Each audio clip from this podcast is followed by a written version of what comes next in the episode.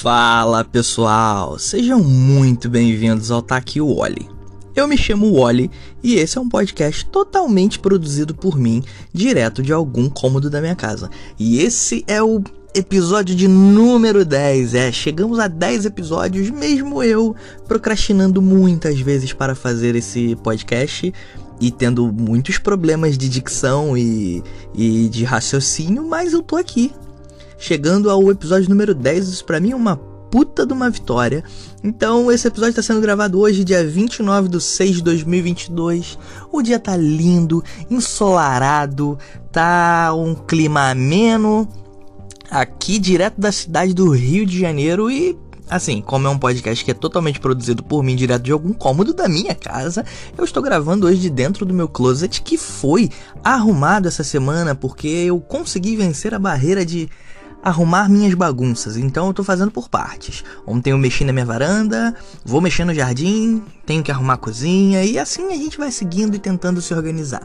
Porque a vida é assim, um passo de cada vez. E não é papo de coach, é realmente é isso, é um passo de cada vez porque a gente tem que respeitar nossas limitações. E, bom, eu tenho duas coisinhas para contar hoje. São duas coisinhas, uma que é engraçada e, e legal e outra que é bem assustadora. Bom, então, se você tem medo de coisas que assustam, não ouça esse podcast do meio para trás, porque basicamente vai ser sobre sustos e coisas horripilantes. Então vamos lá.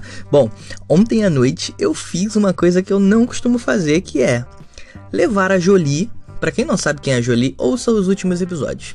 Levar, levar a Jolie para passear. É, num horário que as outras pessoas também estão levando seus cães para passear. Ontem eu saí com ela de casa, eram umas sete e pouca, oito horas mais ou menos, eram oito. E aí eu fui levar ela no parcão, porque agora eu descobri que tem um parcão perto da minha casa que é um, simplesmente um parque cercado com portõezinhos que você consegue entrar e fechar e só o seu cachorro fica lá dentro ou os outros cães e o cachorro não tem como fugir para rua e ser atropelado, né? Que é o que basicamente acontece com cães que não respeitam, que ainda não sabem obedecer os comandos. E daí, ontem eu fui num horário mais cedo e tinha uma galera assim do lado de fora. Tinha um senhor com um vira-latão grande que parecia um golden, mas era um vira-lata.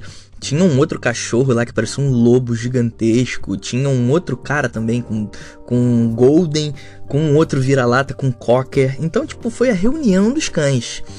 E daí eu tô lá dentro, com dentro do cercadinho, com a minha cachorra, com a Jolie. E os, a, ela começou a ficar meio agitada porque ela queria brincar com os outros cães, afinal ela é um filhote de seis meses. E daí os cães começaram a se aproximar dela também querendo brincar, e todos muito dóceis, muito lindos e mansos, né? Só que aí, cara, eu falei, ah, os cães estão aqui, estão todos brincando e todos obedecem. Então ela vai ser bom para ela que ela vai ver a forma que os cães obedecem e não vão pra rua, ela vai acabar fazendo igual, porque ela vai seguir o, o, bando ali. Soltei, comecei a brincar. Daí um dos donos puxou assunto comigo e, cara, o cara era bem legal, a gente ficou conversando. Ele fumou 600 cigarros enquanto a gente estava conversando. E eu descobri, eu acabei caindo, né? Descobri que eu caí no submundo dos pais de pet. Pois é. A galera é muito dedicada a ser pai de pet. É aquela coisa que você vê em filme do cachorro ter roupinha, festa de aniversário, cama personalizada, é, o cachorro ter uma, uma foto de família, eu acho até normal. Mas o cachorro tem, tem um tratamento como um humano tem. Não acho ruim, mas tem umas coisas assim que me deixaram meio assustado, tipo dormir na cama, o cachorro viaja de avião, e tem umas paradas assim bem, bem doidonas.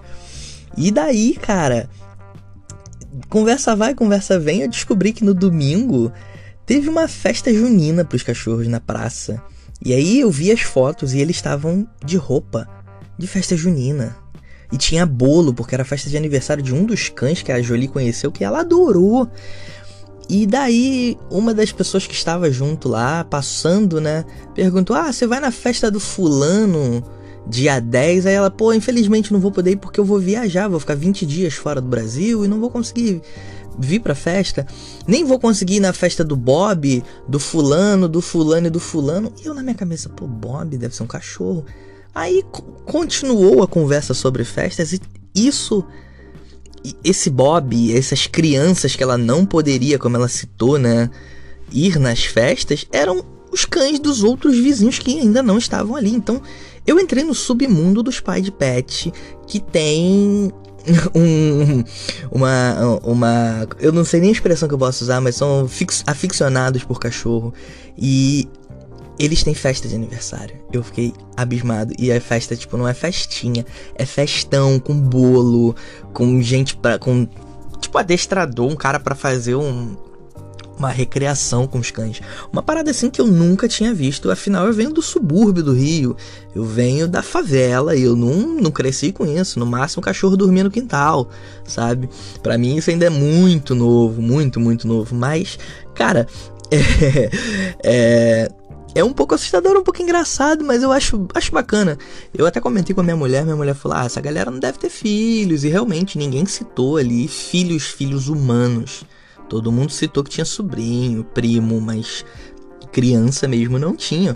Mas eu achei legal, pô. Os pets também merecem merecem ter um bom tratamento, serem bem tratados, né? E, e terem uma vida boa, sabe? É, inclusive, se você que está me ouvindo aqui tiver condição de adotar um pet, ou se você não tem condição de adotar um pet, é, tenta ajudar alguma ONG, existem várias ONGs, procura aí no Instagram, no, no nas redes sociais, no Facebook, inclusive, tem muita gente pedindo ajuda. Inclusive, depois da pandemia pra cá, aumentou muito o abandono de animais. Então, não são só animais, tipo, cachorro vira-lata, não. São animais de raça. Anteontem eu tava olhando no Facebook, que é uma coisa rara de eu fazer, tinha um sei lá, tinha um Shih Tzu que foi abandonado, tinha um Golden abandonado também, porque assim, um cachorro não some fica um mês desaparecido, ninguém procura. Tinha uns outros cachorros, tinha até um pastor alemão, cara, fêmea desaparecida. É, quer dizer, que encontraram, né? E estavam divulgando. Então, assim. Não, e também não adote só os de raça, não. Adote os vira-latas também, porque eles merecem muito amor. É, são cães também, e são cães muito resistentes, muito dóceis e muito fiéis. Eu adoro, adoro. Eu gosto muito de cachorro. Eu gosto de, de animais em geral. Mas eu gosto muito de cachorro e de gato. E eu tenho gatos e cães em casa, então. Quer dizer, eu tenho um cão e gatos em casa. E é isso. Se você puder ajudar alguma ONG, é, mano, com qualquer quantia que seja, nem que você ajude com 5 reais, você está ajudando de alguma forma. E incentive outras pessoas a ajudarem também, porque cada pouquinho acaba virando muito lá na frente, né? Bom, agora vamos sair um pouquinho da história de, dos, de Pet, né? Sobre essa minha aventura no submundo Pet. E vamos falar sobre o acontecimento de ontem, que foi.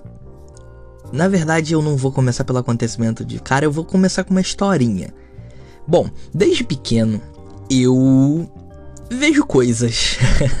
eu vejo coisas. E como eu fui criado num lar cristão, eu aprendi que isso. que o que eu via era. Eu tinha um dom de visão. E eu via demônios. Eu não via pessoas que morreram ou espíritos, não. Eu via demônios. Eram o que as pessoas diziam para mim. E eu tenho várias lembranças da minha infância. Eu tenho uma lembrança de quando eu tinha 5 anos que eu tava deitado na minha cama e eu senti que alguém puxava o meu corpo. E nisso que eu senti meu corpo sendo puxado, eu acordei e quando eu olho, tinha uma poltrona na casa que eu morava. Era, um, era uma casa que era um cômodo grande que não tinha divisórias. Eu morei numa casa muito precária, assim, mas era uma casa que não tinha divisórias. A cama dos meus pais era do outro lado da casa e tinha uma poltrona perto da minha cama e tinha uma mulher sentada, me olhando. Uma mulher branca de saia vermelha. Ela tava com uma camisa. Não sei se era preto, era uma camisa escura, não, não me recordo muito bem. E a mulher olhando para mim e rindo. E daí uma criança de 5 anos acordar com uma acordar sendo puxado da cama e e ver uma imagem como aquela é tipo algo, algo aterrorizante, tanto que eu não esqueço dessa imagem, tá? ela sempre tá na minha cabeça, mas eu aprendi a conviver com isso. E aconteceram depois várias, conforme eu fui crescendo, várias outras vezes eu via vultos, via pessoas passando, é, ouvia às vezes vozes. Teve uma época que minha mãe me levou, tipo, ela começou a ir pra igreja e tal, quando ela se converteu. E ela começou a me, tipo, pedir pros pastores orarem por mim, porque ela achava que eu tava com demônio. Chegou uma época que a galera achou que eu tava com demônio, porque eu via muita coisa. Mas aí foram passando os anos, eu me converti, parei um pouco de ver, mas eu continuava vendo e não falava. E, bom, saí, como, como todo mundo sabe, se você assistiu o episódio anterior, então você vai saber. Ouvir o episódio anterior eu saí da instituição, não faço mais parte de igreja nenhuma, não tenho uma religião definida, acredito nas religiões de matriz africana e acredito em todos os tipos de crença.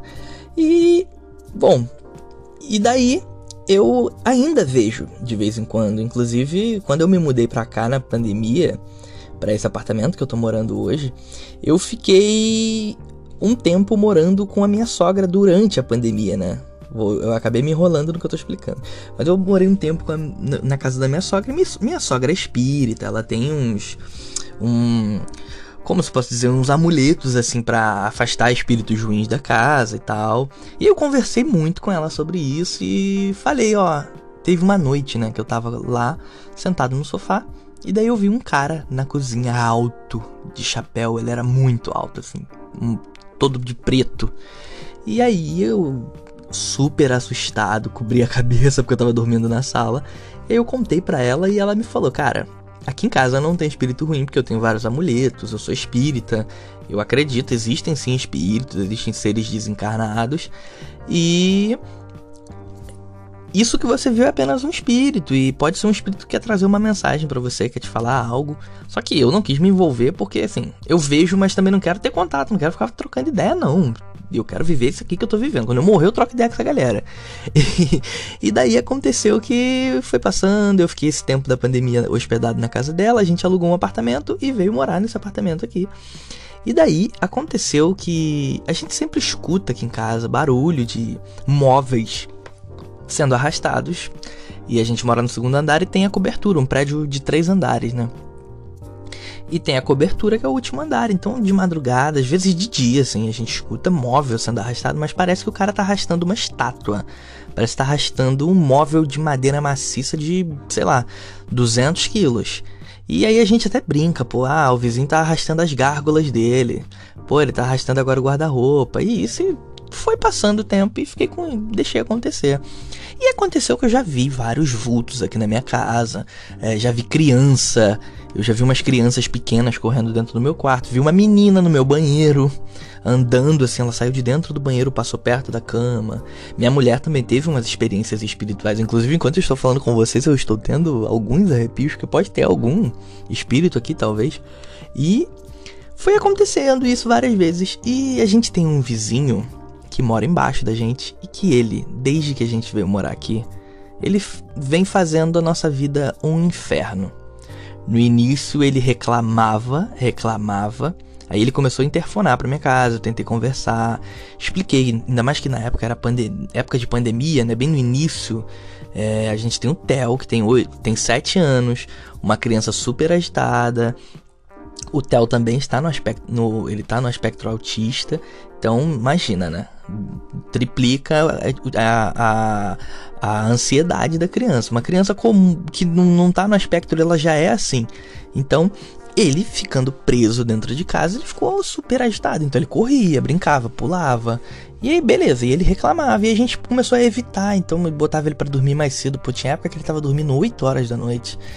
E ele continuava as reclamações de que escutava barulho de coisas sendo arrastadas de madrugada. E eu, inclusive nessa época da pandemia, é, a gente estava num período meio crítico, porque a gente bebia todos os dias e tomava remédio para dormir. Pois é, não façam isso, mas a gente fazia porque a gente estava passando por um período muito ruim. Isso aconteceu e é, a vida é assim. É, e a gente tomava remédio para dormir e dormia muito cedo e acordava muito cedo, tipo 7 horas eu já estava acordado, minha mulher acordava um pouco mais tarde, mas 7, 8 no máximo já estava todo mundo acordado. E ele reclamava que a noite inteira ele escutava barulho.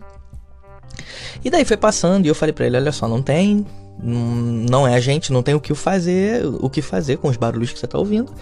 E ontem, né, eu saí para levar a Jolie na rua de manhã, porque eu saio com ela duas vezes por dia. E quando eu voltei, minha mulher tava no telefone com a síndica do prédio. E já haviam tido várias discussões com esse morador, né, com esse vizinho de baixo. A nossa síndica é uma pessoa maravilhosa, ela sempre tenta remedi é, como é que eu posso dizer, remediar a situação ali, deixar de uma forma que não fique ruim para ninguém e que não tenha brigas, porque é ruim você viver em pé de guerra com seu vizinho, afinal você vai pegar o elevador com essa pessoa e vai dividir o condomínio com essa pessoa, né? E daí, cara, eu. Minha mulher tava no telefone e pronto.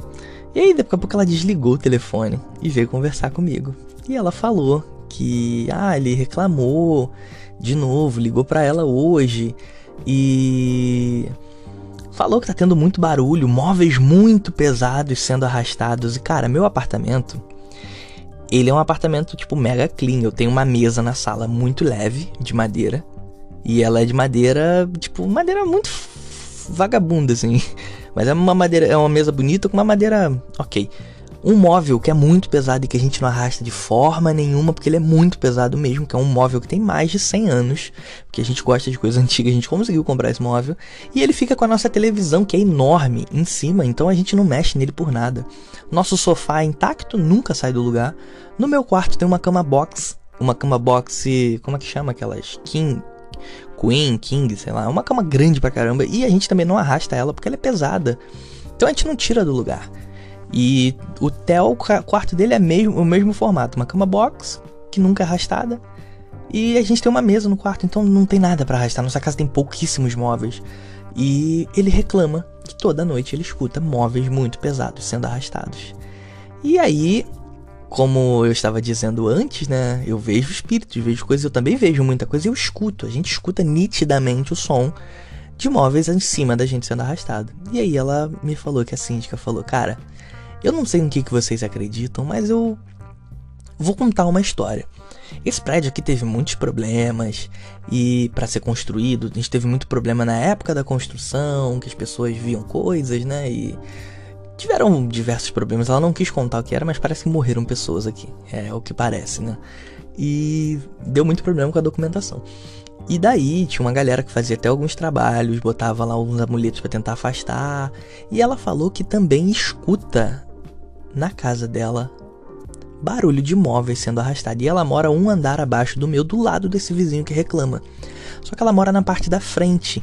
E o vizinho que mora em cima dela é um médico que faz plantão e que mora sozinho. Ele mora literalmente sozinho no, no, apartamento dele. E é um cara, tipo, mano, super saúde, dorme cedo, acorda cedo, trabalha muito. Ele quase nunca tá em casa. Eu só encontro com ele saindo para trabalhar ou chegando. É assim. E ele também não tem móveis em casa direito, porque acho que hoje em dia ninguém tem muita grana para ter móveis pesados em casa e nem ficar arrastando de madrugada. E ela também escuta. E aí o, a outra vizinha que mora no de cima também diz que escuta. E o outro vizinho também diz que escuta móveis sendo arrastados. E inclusive, outro dia eu estava olhando as câmeras do prédio e eu vi uns vultos passando no. no. pela câmera no estacionamento. E se fossem pessoas, como a câmera lá tem vários sensores de luz no, no, no, no estacionamento, as luzes iriam se acender. Então, ontem eu acabei descobrindo que o nosso prédio. Descobrindo não, mas tendo a certeza que nosso prédio é mal assombrado e que tem espíritos aqui. eu, sei lá, vou buscar um, um, um guia espiritual aí, alguém que entenda disso para me ajudar a tentar afastar esses espíritos daqui. E assim, todo mundo faz a mesma reclamação de que tem espíritos e todo mundo ouve som de móveis sendo arrastados, coisas pesadas sendo arrastadas. E ela diz que isso é recorrente e ela escuta também todos os dias na casa dela. E, e assim, como eu falei, quem mora em cima dela quase não tá em casa, saca? A outra vizinha também. O vizinho de cima mora na cobertura sozinho. Ele não tem nada para arrastar na casa dele também, que é uma casa super clean.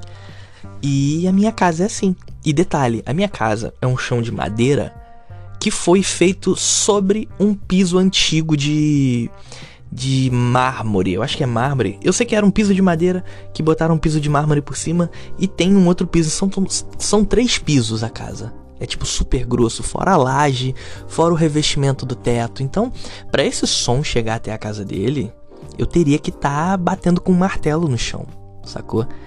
E minha casa também tem uma manta, é uma manta térmica pro chão não ficar nem gelado e nem quente. Ele mantém uma temperatura e é ótimo. E, é, e não faz barulho quando você anda. Quando você pisa nele, parece que tá pisando num tapete.